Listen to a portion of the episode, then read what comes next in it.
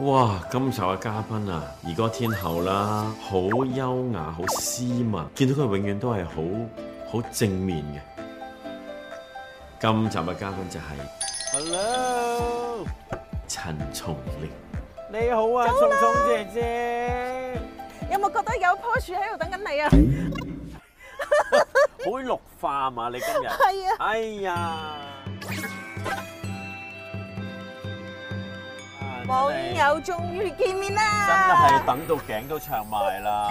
哎呀，真係一路只可以喺網上面同你通話，筆友嚟噶嘛，我哋。我哋真係筆友嚟㗎，哇 O K 真係你冇變啊！你同我想象中嗰個嘅王子係一個樣嚟哎呀，㗎。我我我唔係王子，我唔夠膽講。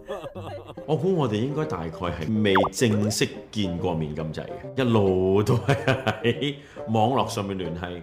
後尾去到啊、有一次又想多啲揾佢，就係、同你一起長大了啦。所以今日其實係我同松松姐姐網絡聯繫咗咁多年之後嘅首次實體見面。咁早啦，唔會叫你做我哦都係叫松松姐姐，松松姐姐，陳松伶嘅花名， 應該都係松松姐姐咯。松松姐姐，講一個你最中意自己嘅一套劇。天涯歌女笑看風雲天地男兒， 魚灣潮九州，應該冇唔中意。我自己最中意佢嘅係《天涯歌女》， 細細個嘅時候對松松姐姐好深印象，真係《天涯歌女哦呀，因為始終第一套劇呃喎，咁松松姐姐最中意自己嘅一首歌係，》，可能都係《天涯歌女》裏邊嘅歌。烏卒卒最朗朗上口啦，同埋咧，而家我嘅兒生女三歲，我妹咧都強迫教佢 咧，日日喺屋企唱，咁佢哋而家咧就咦牙牙咦牙牙都會唱俾我聽。但我自己好中意佢嘅《相聚一刻》嘅，哦，佢妹真係太有 taste 啦！依個係我第一隻嘅兒歌，其實好多人可能記憶之中啦，即係我哋嗰個年代下烏卒卒啦。咁其實第一首嘅兒歌係《相聚一刻》。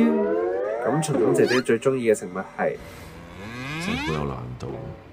我諗佢好有可能掛住香港一啲好地道嘅嘢嘅，因為佢嚟咗北京都一段時間，雞蛋仔、魚蛋粉、碗仔翅， 但係佢又好優雅喎，又唔似係呢啲喎。你不如問我唔中意食嘅啦，好，哦咁問誒問一問你唔中意食㗎？冇。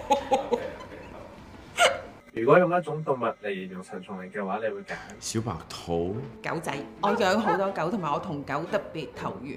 講一樣陳松伶最令人估唔到嘅技能。佢好留意香港啲新聞啊、動態啊咁樣。佢會唔會係一個時事評論員呢？吹口哨，會唔會咧？陳松伶最 friend 嘅女人係，佢同鍾麗緹好朋友嘅應該係，紅人陳松伶最 friend 嘅男人係。應該都係佢老公啦嘛。張度，如果唔做藝嘅話，松松姐姐會做。應該會係開個咖啡店嗰啲朋友，佢似係好享受生活啊、好安靜啊咁嘅感覺。律師、廚師。而家我話俾你聽，冇人會覺得我整嘅嘢唔好食咯。你覺得以上嘅問題，你會答啱幾多成呢？以上問題可能打一成啫，即係就已經好好啦。你覺得你同祖藍而家嘅關係去到邊度呢？我同祖藍嘅關係呢，就係、工作關係，係咯，其實係朋友嘅，不過係網絡朋友。如果有得揀嘅話呢，我會揀係筆友啊。真係犀利啊！終於都見啦。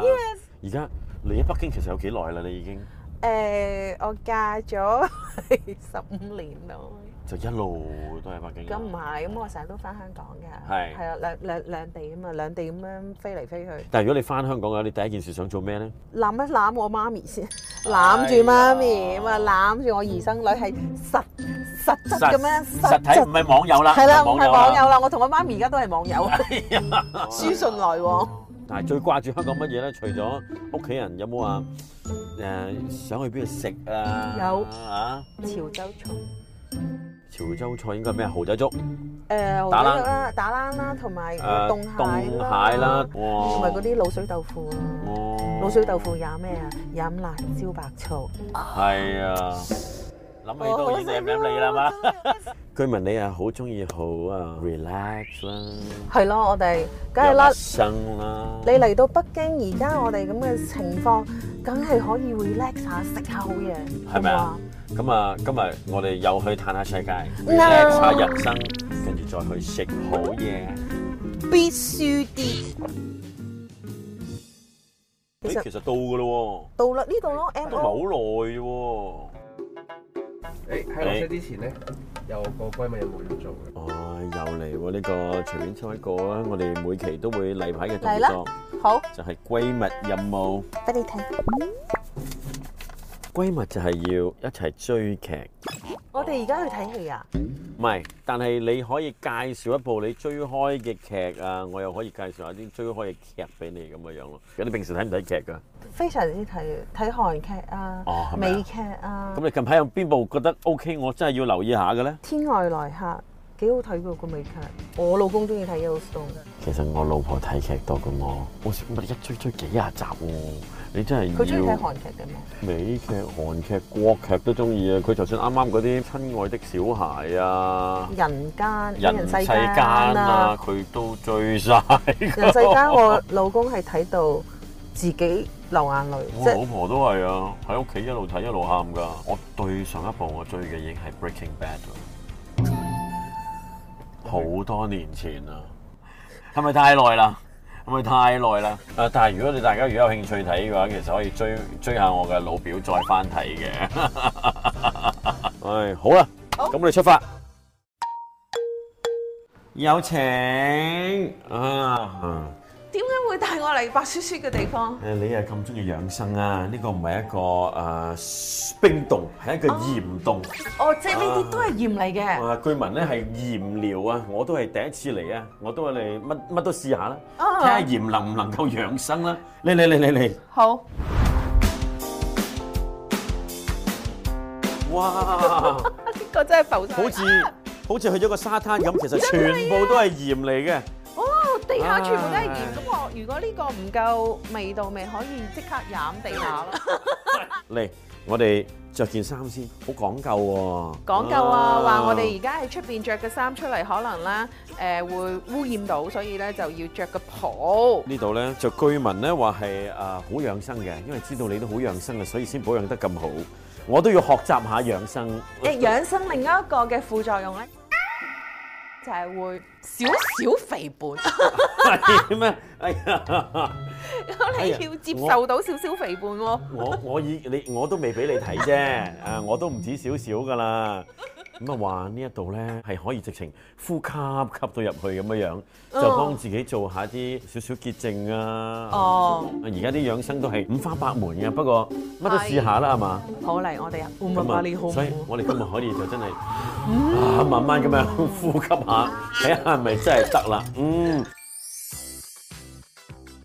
跟住仲有咧，呢度可以食下水果啦，佢又有好多種唔同嘅鹽啦。哦啊 Oh yeah，呢個係紫色鹽，跟住藍色鹽，哇，唔同係啊顏色嘅鹽都有。嗱、呢個咧就唔係桃膠，呢、個咧就係雪耳。哦，其實你好你好似已經係好熟咁樣噶咯喎，呢啲養生嘢。係啊，你而家到差唔多咁嘅年紀，保養到你自己八十歲嘅時候咧，唔好成為一個你唔想嘅狀態，哦。累己累人啊嘛。咁但係你係平時養生，你最注重嘅係邊樣嘢咧？食療啊、生活啊、醫藥啊咁樣嗰啲咧？醫藥就冇，食咧就肯定有嘅。食嗰方面嘅配搭啊，咁啊少鹽少糖，但係咧就又可以食得你好美味。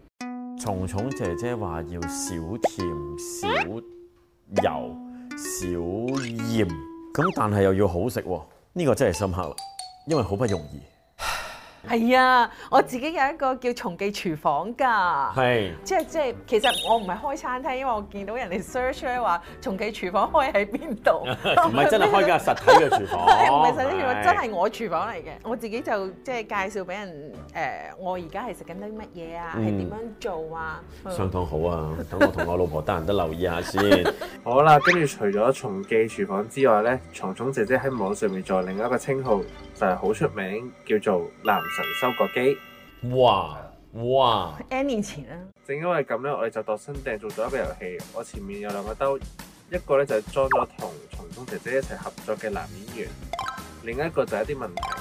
咁一陣間，松松姐姐同祖藍就要一人抽一張，松松姐姐就去解答相關嘅問題。哦，一個抽人名，一個抽問題，係咪？嗯，林家棟，誒、呃你有冇同佢合作過嗯一部，一部啊？一部， 犀利啦！我一部戲《叫咩啊？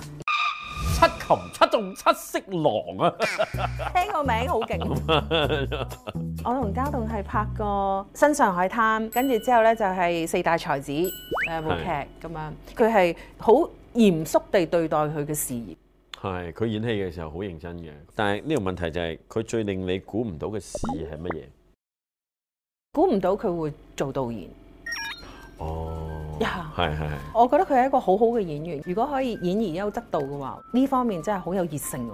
而家都好落心去推動啲係㗎新一輩做電影啊 Yes 有做導演啦，有做監製啦，係啦，係啊佢做監製啦，咁呢一樣我我真係估唔到。喺嗰陣時拍劇嗰陣時，有冇啲咩誒家同教過嘅或者分享過嘅？你覺得好深刻嘅？都都有嘅，即係我雖然係拍好多劇啦，咁佢會有好多嘅提示俾意你見嗯啊，係啦，呢度收少少，即係唔好咁 over 啊，又或者呢度係可以 over 啲啊咁樣。嗯咁啲誒，尤其是喜劇咧，你啲喜劇唔一定話你動作誇張就叫喜劇㗎嘛嗯，四大才子咁嗰係啲啦，係啦嗯，即係俾咗一啲嘅好多嘅靈感俾我啦。但係最重要咧就係喺片場入邊咧， 佢哋係好多笑話講嘅。一同場嘅時候就結結格格、結結格格喺度笑啊，同埋喺度食嘢啊咁啊！你仲食蟲蟲，你快啲埋位咯！係哦咯，同埋好開心嘅，好佢哋開心㗎嗰陣時咁樣樣，成班自己拍喜劇，班人都要熟，係啊，班人都要自己平時都要係要開心嘅。嗯嗯，好啦，嗱，希望抽到個男㗎。張智霖，嗯，張智霖。我同佢其實係同一間公司，經常一齊。我哋除咗拍電視劇《天地男兒》之外啦，我哋經常登台啦，咁不如調翻轉你抽個問題啊，睇係下會問啲同張智霖有啲咩有關嘅嘢啦。幫過你啲乜嘢？啲乜嘢？拎行李。力行李 有啲咩幫講，咪拎行李咯。我哋成日登台啊嘛，嗰陣時登台到有幾密先？喂，嗰陣時登台係其中一個好重要嘅收入來源嚟嘅噃。所以去啲機場啊，咁佢同阿靚靚一齊嘅時候，咁都會幫手啊嘛。 誒、你你件行李咁鬼重㗎，咁啫。 嗰陣時已經係佢同靚靚一 齊，即係都會周圍去㗎啦。我哋好長情㗎。哦嗯，呢、個又真係，起碼俾咗我一個模範夫妻嘅即係一個嗯無一個一個榜樣甜蜜又可以又相愛相殺，又可以即係嗌下交，但係又跟住糖黐到喎。咁而家你自己係咪都係大概係咁嘅 樣咧？係咯。相愛相殺咁樣相愛相殺啊真係成日都你玩下我，我玩下你咁樣樣所係以我嘛？我啊，你玩下我玩下你，之後我唔玩佢嘅，佢玩我多啲。咩事咧？即係我而家發覺你係唔知道我原來係可以成為一個好好嘅律師。就係因為咧，我同阿張生一齊之後，我唔係張智霖，係張度啊嚇。 OK OK OK OK， 我同阿先張生係啦，我張張度一齊之後咧，真係就佢提升咗我呢個嗌交嘅技能。即係完全係嗰啲大狀嚟嘅。係啊，我而家完全係大狀。No objection。哇 No，你即刻 shut up。 但係喺埋一齊之前會有呢、個，你你有我唔你有冇知未自己未開鎖過呢個技唔係能？我冇，我呢個技能完全冇，係一齊咗之後發覺，即係唇槍舌劍，尤其是佢東北嗰啲段子咧，我佢哋招佢嘅仲係就係這樣子啦，幹啥呢你啊？可能我同我老婆都係嘅，我就有啲冇所謂啦咁啊，但係我老婆唔係喎呢樣嘢，即係譬如我老婆好注重嘅就係衞生。哦，我睇睇喂，你你你你其實嗯，你唔沖涼係唔可以上床嘅，你知唔知？咁我覺得，喂，我唔沖涼，我唔上床啫。唔係，我唔沖涼真係唔可以上床喎。你你居然都係咁樣 blacklist 啊我即係你同我，你同我老婆一樣真嘅係。㗎。跟住之後咧，每次上床之後，你洗咗頭未啊？哎呀，你同我老婆一樣 㗎。你洗咗頭未啊？啊，跟住之後，呃，明天洗，明天什麼時候洗啊？游泳嘅時候順便洗。 係啊，橫掂都沖游水啦，就唔使沖涼啦。我一哎暈低啊！弊家伙啦！我老婆同你有偈傾啊，可能有個閨蜜叫蟲蟲姐姐，我老婆會變咗。真係啊，真好明係。好明，好明我哋好，又繼續啦，又抽到個人啦，睇下男好定女啊，男定女都冇睇所謂下啦男定女只係好好嘛？我哋而家睇。你阿諗問搞錯啊！點解會抽到真係好，個人嘅完全真係好好掂啊！你你我哎呀我就咪得問題都要我抽，問問題題都都俾要你我抽抽問題，都等俾你我裝下先，應該要我想 問嗰個，希望抽蟲。 到蟲姐姐原來係金柏燕，好好玩啊！令你覺得佢好勁嘅事，Super Mama 係喎，你都真係答咗啦。真係嘅，我覺得呢個女人嚟講，佢可以即係相夫教子，咁啊，我又唔敢咁講，因為咧其實誒、嗯我覺得女士們而家又可以有自己嘅空間、自己嘅事業。係但係佢競賽嗰陣時，大家都唔係好肯定要一齊嘅時候呢，嗯佢、就翻咗加拿大嗯就讀書，就諗住冷靜下啦咁樣。但係佢最終忍唔住，即係佢就話唔得啊！我真係好掛住。好佢你咁結果佢就放低晒加拿大所有嘢，咁佢就一個人翻嚟，咁我哋就正式喺埋一齊。嗰段期間，你有冇揾佢？其實我直情係放手，我話算啦。哦，因為我唔想令你難受，咁啊不如算啦咁樣樣。咁結果佢話 唔可以算啊，咁啊喺加拿大飛翻翻嚟喎。咁咁嗰陣時就覺得哇，呢、個仲可以唔娶咩？呢、嗯，個仲可以一世即係唔好仲可以對佢唔好咩咁樣樣咯。性格登對已經好好難得啦，同埋嗰陣時佢啊幾勁啊，選美翻嚟個手袋袋住本聖經嘅，唔係應該袋住其他嘢咩？ 咁啊哇，呢、個真係勁啊咁樣樣咯，哇！關於呢個，我發覺我真係可以有個閨蜜係你阿男唉係咪啊一？齊你一又樣抽下啦。好嚟張度，咦？哇！咁啱嘅，你抽完你阿男，你阿男之後我就抽到張度啦。呢呢個個又睇下先，啊好咩問題咧？哇哇，咁都抽中嘅喂！俾我睇下。一直想講但係冇講嘅説話，我希望如果真係有下輩子嘅話，我都希望遇翻佢。嗯哇！因為如果我哋下一世，你記住揾翻我啊！咧佢都會啦，你下一世揾翻我啊。即係好似頭先咁樣講啦。咁你有邊件事覺得哇下一世我都要遇翻佢，我都係佢，佢就唔會講我愛你嘅，但佢所有行動都話俾你聽。 ，yes，同埋咧，你同佢講完啲嘢咧，佢係擺擺喺喺心裏邊係啦，跟住之後咧，佢會誒 fulfill 出嚟咯，佢會做出嚟咯，行動型去表達佢嘅愛，呀嗯，夠咯，係咯，好睇下仲有邊個？我哋又揀個嚟我人啊 幫你啦揀，，我幫你你揀，幫我揀。郭晉安。 哇！個郭晉安，我同佢係拍過《天地男兒》，但係我哋冇交接嘅。即係你哋嘅戲冇一齊冇錯啦，嘅。所以我覺得呢個應該唔係我講，係屬於你嘅。啊，哦，OK OK OK OK 因 OK 為 OK，郭晉安安仔應該同你熟啲嘅。覺得佢最大反差感嘅嘢，可能我合作嗯安仔哥哥比你仲應該多啦可能多係咪啲，啊因為我哋老表合作咗三部咁滯嘅，我又唔覺得佢好大反差，但係我聽佢講佢嘅故事呢，佢應該同喺同你合作，同埋到同我合作嗰段時間，我諗佢嘅轉變係幾大嘅。而家聽翻佢講啦，佢而家就一個過來人嘅分享，係當年冇咁識珍惜嗰啲機會啊。嗯，但係好似誒、呃又可能又結咗婚啊，又有小朋友啊，有好多唔同嘅歷練之後，而家我見到佢演戲真係哇好好睇，用佢嘅人生閲歷，用佢嘅生命去演戲。係我諗佢係啊同你合作嗰陣時，佢佢佢都應該真係好後生啱出道，應該都係冇幾耐嘅。唔係喎，嗰陣時誒郭晉安已經係我哋嘅前輩嚟㗎。我話係咪啊？嗯，啊你記唔記得羅嘉良、郭晉係安咁樣嗰陣時成日嗯嗯楞住一齊講嘅？係，就係佢力捧嘅嗰段時間咯，嗯就係佢而家口中話嗰陣時力捧嗰陣時，但係又未必好識哦誒處理嘅時候咯。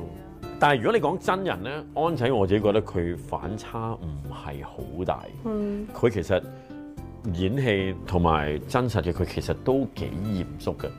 好正認真嘅，其實佢好認真嘅。咁啊，但係好中意同佢傾偈咯，同佢傾偈傾做戲傾嘢，咁佢都好願意講，同埋真係聽完之後係覺得學到嘢。嗯，好啦，哇黎明佢其實我嘅第一套劇，佢亦都係我前輩嚟天嘅。涯係啊歌女，天涯歌女我好中意睇姜。對佢最後悔 嘅事，呢哇！呢句呢句真係咩嚟㗎？句唔係對好佢啱使最喎，後悔嘅事啊！唔係好啱使喎。不如對佢最感激嘅事啦，我將後悔變為感激啦，好嘛？啊係咯，因為真係邊邊有話我哋合咗個劇，而且只係三個月嘅時間。咁但係感激嘅就係我嘅第一套劇，佢已經係嗰陣時係即係算係當紅小生嚟天㗎王啦啦，，係啊。誒，我我嗰陣時都係學生嚟嘅，因為我仲係翻緊學。哇！哦我係着住校服翻去 TVB，跟住去到廠嗰度咧係除校服，跟住之後戴假髮，着我記旗得嗰個袍啊，朱圈長嗰個嗰個轉轉轉轉嗰個頭髮，我嗰陣時係啊集集都有追嘅《天涯歌女》，跟住之後你都有戴啦。 我都睇埋嗰個假髮啦嘛，我都扮女人啊啦後尾。 即係你諗下 form four 嘅一個小女孩，都幾閉塞下。你會唔會同陌生人食飯呢？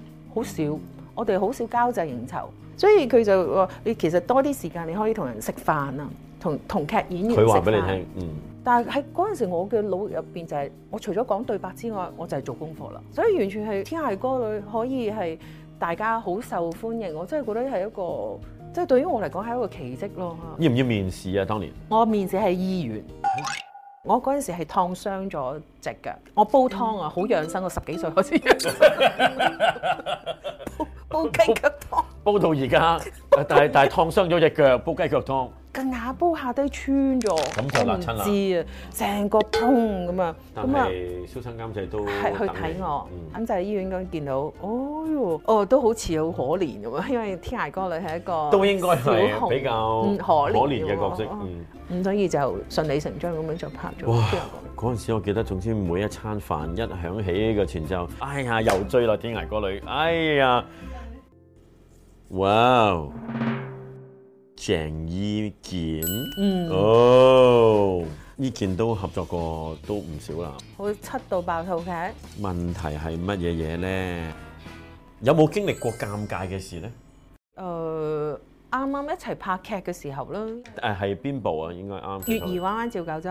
哦，呢部有播啦，呢部有啊播啦。原話就真係我哋第一個劇，即係唔係好熟咯，係即係中間可能都會有啲嘅，又唔係好識表達啦。佢都係一個屬於好內斂嘅一個人。係，即係啱啱未必好熟嘅時候，個溝通就有啲難度啦。之後就因為我哋拍嘅劇比較多，咁佢好多嘢佢都會係真係好照顧，即係當我小妹妹咁樣。咁我 最好笑。開開下工嘅時候，可能已經三點零鐘啦，跟住話你唔好再拍戲啦，你去翻學啦。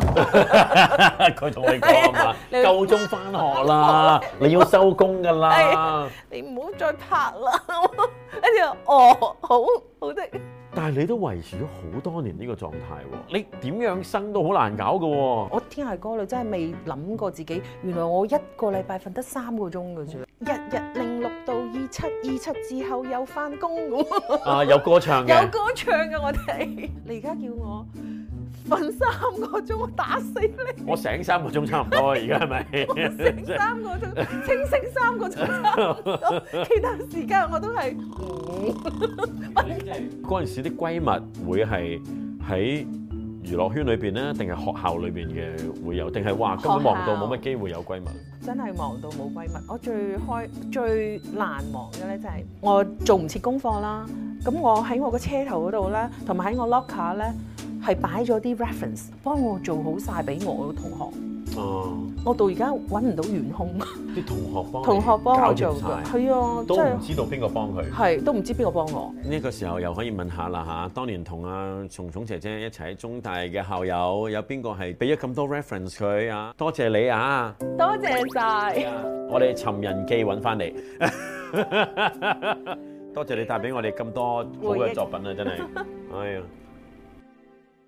根據以往節目慣例咧，我哋仲要抽個閨蜜任務嘅，不好如又抽一抽啊！好的，好啦，呢、個閨蜜就係要一齊八卦人哋嘅嘢。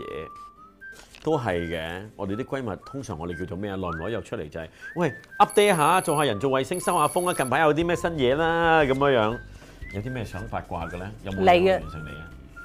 有啲咩想八卦？你咯，八卦八咩？你八卦我嘅嘢係啊，嚇？你啊啲收入係咪俾晒老婆啊？哦，呢、個問題啊！哇！我唔通真係要攤晒出嚟？ 梗係咯，我哋 傾得，我哋傾得呢樣嘢，梗係要攤晒出嚟啊！有冇私房錢？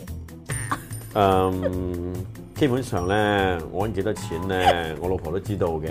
但係我老婆咧好到不得了嘅，佢完全唔理錢嘅嘢嘅。原來理財就係理你啦，第二樣嘢咧就係、通常我有個小默契嘅，我同佢，因為其實有好多人都揾我哋兩個一齊做嘢噶嘛。咁我哋費事計來計去啦。咁我就話，逢係同你一齊做嗰啲 job，俾晒你。就佢自己私人户口。係啦，因為其實我諗佢一定唔會好似我咁密咁出嚟做嘢啊嘛。咁、我俾零用你又唔知點咁嘅樣。嗯，咁不如總之逢係同佢一齊出嚟嗰啲咁嘅廣告啊、接啲商演啊或者接啲節目啊，逢係同佢一齊嘅就不如你要晒佢啦，咁就唔使煩咯。係啊，同埋唔知點解嚇，我會諗定呢樣嘢嘅，係就係萬一我唔喺度，你點算？呀，咁所以基本上我基本上類似係整晒遺囑嗰啲咁嘅嘢噶啦。咁啊，同埋嗰啲房產嗰啲收租嗰啲咧，就都會係去晒佢嗰度嘅。哦，即係希望嗰啲譬如租啊，係或者啲公司有啲咩收入啊，都係即係即係嗰啲就係預咗，萬一自己有一日 Yeah 唔喺度，嗯，佢繼續會一路有收入咁樣樣啦。咁呢啲晨早做定，咁第日有啲咩事，咁我有啲咩冬瓜豆腐咁都冇事咁唔咯。怕一萬至八萬一啊啊，！係啊，係啊，係。 其實佢同我老公亦都係好似嘅，即係我覺得有責任感嘅男人啦，即係佢哋都會係無論自己有冇錢都好，先為對方去諗，先為佢哋去鋪排，即係好驚自己有一日係照顧唔到。對方啦，咁我應該會點呢？佢亦都有咁樣嘅諗法，呢個係好欣賞嘅地方咯。嗯，我八卦完咧，哎呀，都都即係請要公開呢啲嘢，真係咁驚啊驚啊驚！好邊個管我財政都係我老公管。哎呀， 我係喎同所以點解我同你我都阿要男八真係卦好埋一模一樣啊！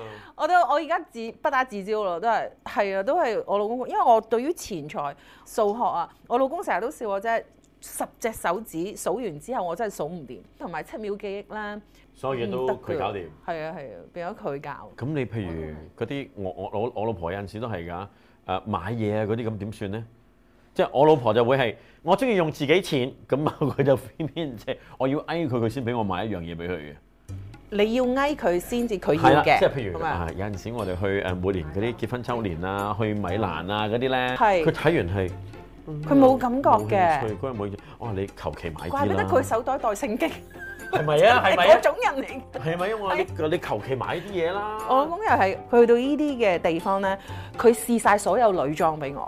佢試晒所有女裝 係啊佢喺嗰啲鋪頭啊，尤其是歐洲，佢真係試晒所有着晒女裝拍影相俾我。嗰陣時同佢分開唔同地方啊嘛，冇係唔同一 齊去，全部叫佢，仲要係叫嘅售貨員係幫佢拍，所以嗰個所有啲。哦即係嗰啲女仔咧，個個都話：哇，你真係勁啊！好好啊，好好笑所啊！以你有唔使你自己着女裝拍今日有俾古仔阿講啊男啦睇，，唔係我着冇用，因為我同你條裙肯定唔同 長度，即係即係。經過頭先閨蜜傾嘅密偈啦，我覺得唔係淨係同蟲蟲姐姐，我可能同張度都應該可以做到好兄弟嘅。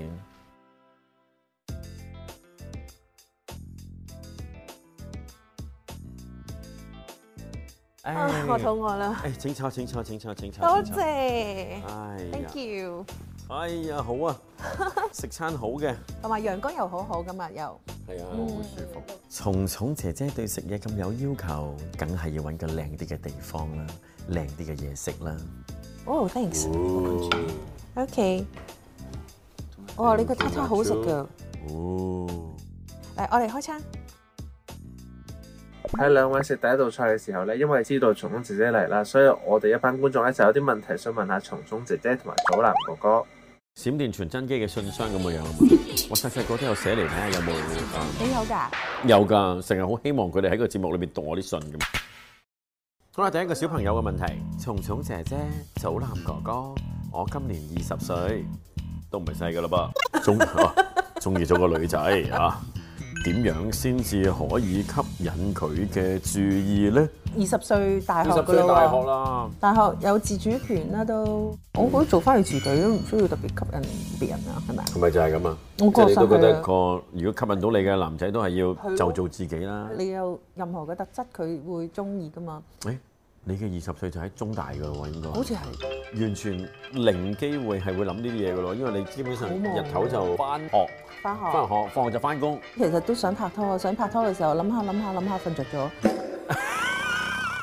但係呢啲嘢係可以諗嘅，一諗你都知，一諗你就誒、憧憬開始，跟住之後就啊可唔可以拍下拖？哦，翻工啦， 翻工啦，我個腦係唔可以一心二用嘅。一定要專心嗰件事咧，就走唔甩噶啦。譬如我而家喺度幫你打緊文件咁樣，我老公成日都叫我幫佢打文如果同件。你講嘢嘅話，聽唔到啊哦啦。 No 我停停，別疏，成日都都都同我講，你可唔可以學下，即係可以起一心碼二兩用啊樣，係兩樣，放鬆啲啦。你唔可以咁七樣，起碼兩樣啊。係。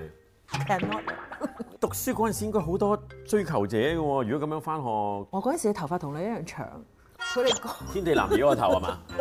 即係都會覺得誒，又係當你兄弟嗰啲啊。嗯，成日我都覺得係奸謀嘅，加矛嘅。話就話當兄弟，其實又未必當兄弟嘅。真係兄弟嚟㗎。老公最初係點樣吸引到你咧？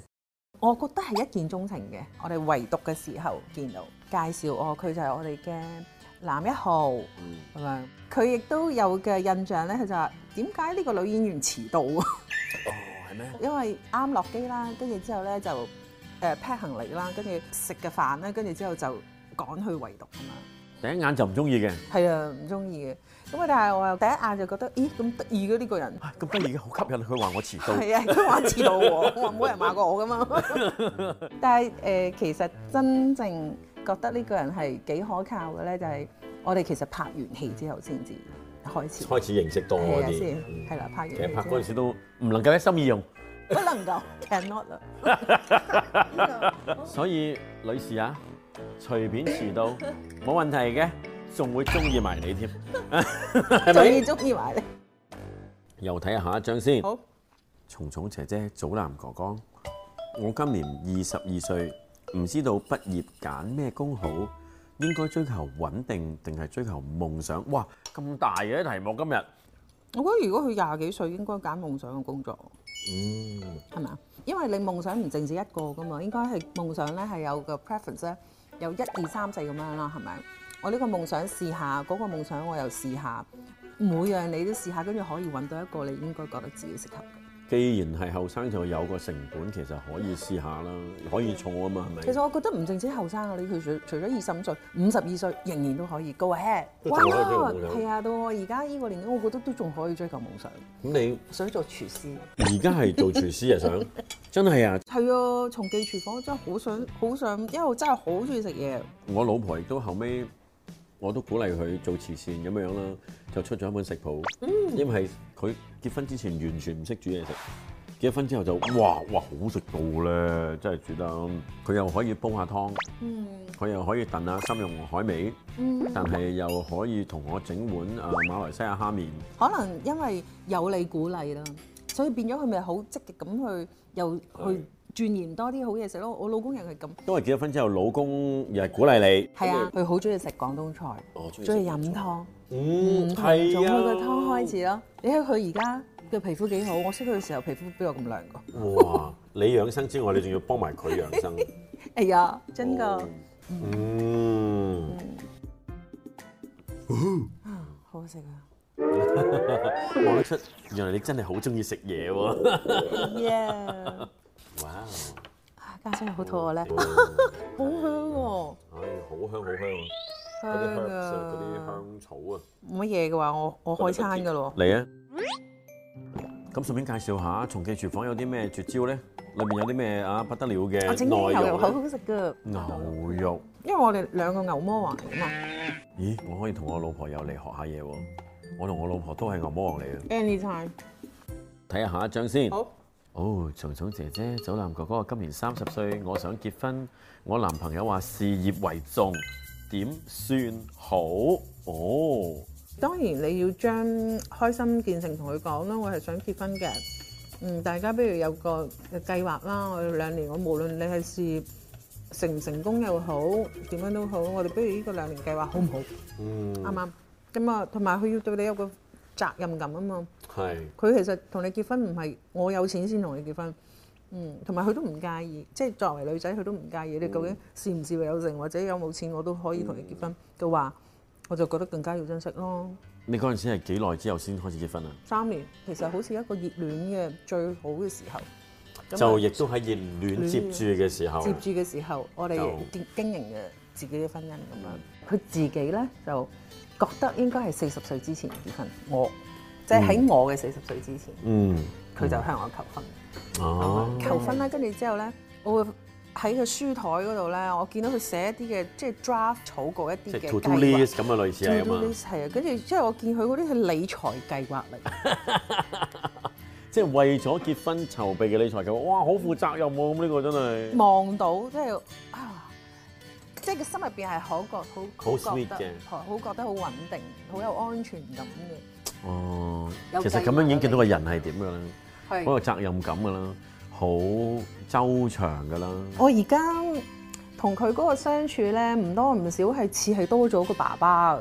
可能我我越老越似一個老頑童，我越年紀大咧越係中意做翻啲小小朋友嘅嘢。佢唔喺同一個城市啊！我出去同朋友都係佢我哋嘅 common friend 嚟嘅，佢就會成日打住電話，幾點翻去個車準備好啦，你快啲上車 啦咁樣就唔係打俾我，係打俾我周遭嘅。你問下我同事你就知道啦， 個個都係收佢電話。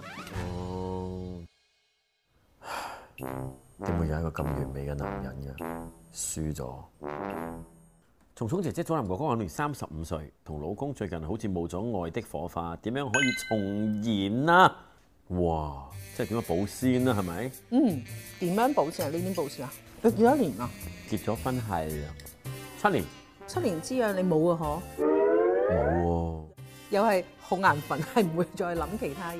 可能我哋又好有儀式感啦。嗯，即係我哋中意嗰啲情人節啊、聖誕節啊、乜節物節啊，都一定有啲特別嘢搞下嘅。呀，咁我啊，哋都係。係咪啊？所以呢個就係佢保鮮嘅方法。誒、紀念日啦，係咯，生日啦，都會飛去對方嘅城市啊。做啲咩多咧？所所謂嗰啲慶祝係會點啊？即係做一樣嘢，你其實係為佢而做嘅嗰一日。譬如佢中意打波，你陪佢去打波。我好中意飲香檳，佢就會陪我飲香檳。佢唔飲香檳嘅，佢話香檳有咩好飲？全部都係糖水，你怪不得飲得你咁肥啦咁啊咁佢就嗰一日佢就會陪你飲香檳，哇 好偉大啊！唔偉大得一日啫嘛，唔辛苦㗎。我仲係嗰日，係啊，嗰幾個鐘頭都可以擦出一個新嘅愛火花。所以就係俾你嘅建議啊嚇，儀式感嗰一日為佢做一啲平時你唔會做，但係佢好想你陪佢做嘅嘢，係啊。今集嘅呢個閃電傳真機咧，已經嚟到呢度差唔多咯 喎，但係我可唔可以嚟個兒歌金榜 啊？相聚一刻。係啊！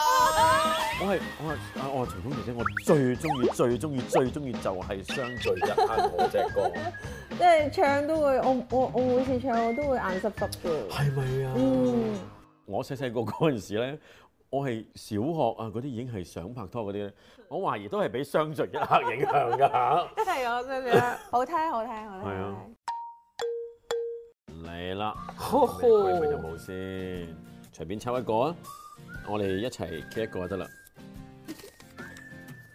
閨蜜就係要話俾對方聽自己唔中意邊個，即係嗰啲喂你小心啲嗰個啊，唔好，唉唉，我唔講咁多啦，不過你小心啲佢啦， 嗰嗰啲啊。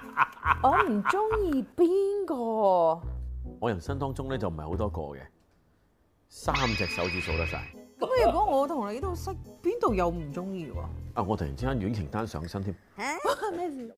有啲人啊都好叻噶嘛。我最憎邊個？邊個覺得佢演技差啲、賤格啲？唉，冇所謂啦，個個都係咁噶啦。好似 好啦，我哋可以除開個咪啊，講兩句啊，好唔好啊？呢啲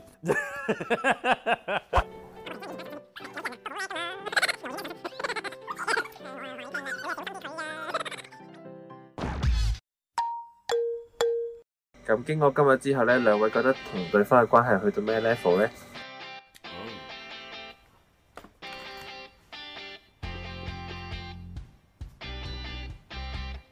OK，好的，三二一， OK，酒肉朋友，仲要係老婆，誒唔係，唔係唔係，俾我係係係係，我今日見聽到你咧，原來你同老公嘅相處咧，好多嘢都同我老婆同我一樣。嗯我估你會同我老婆啱結，直情可以做到我老婆閨蜜，好快就要介紹你哋識。 第二個點解係酒肉朋友咧？啊，原來蟲蟲姐姐又中意飲酒、飲香檳，又有松基廚房，一定要去你屋企試你啲酒，試你啲牛肉。呀，我覺得誒、我哋會有男性嘅觀點同埋女性嘅觀點，但係我哋會係同一個 level 去傾到、分享到同埋可以分擔到一啲嘅事情。今日我哋從呢個工作關係一跳跳到去閨蜜，其實最主要就係嗰個緣分好合適啊！即係大家都係一個屬於好愛家庭，亦都好愛家人嘅人。咁呢個我哋係有好多共同嘅話題。佢哋兩公婆同我哋兩公婆係好似好似，咁所以真係拉近咗好多。好快，我哋就應該可以兩對夫婦出嚟約食飯啦。啊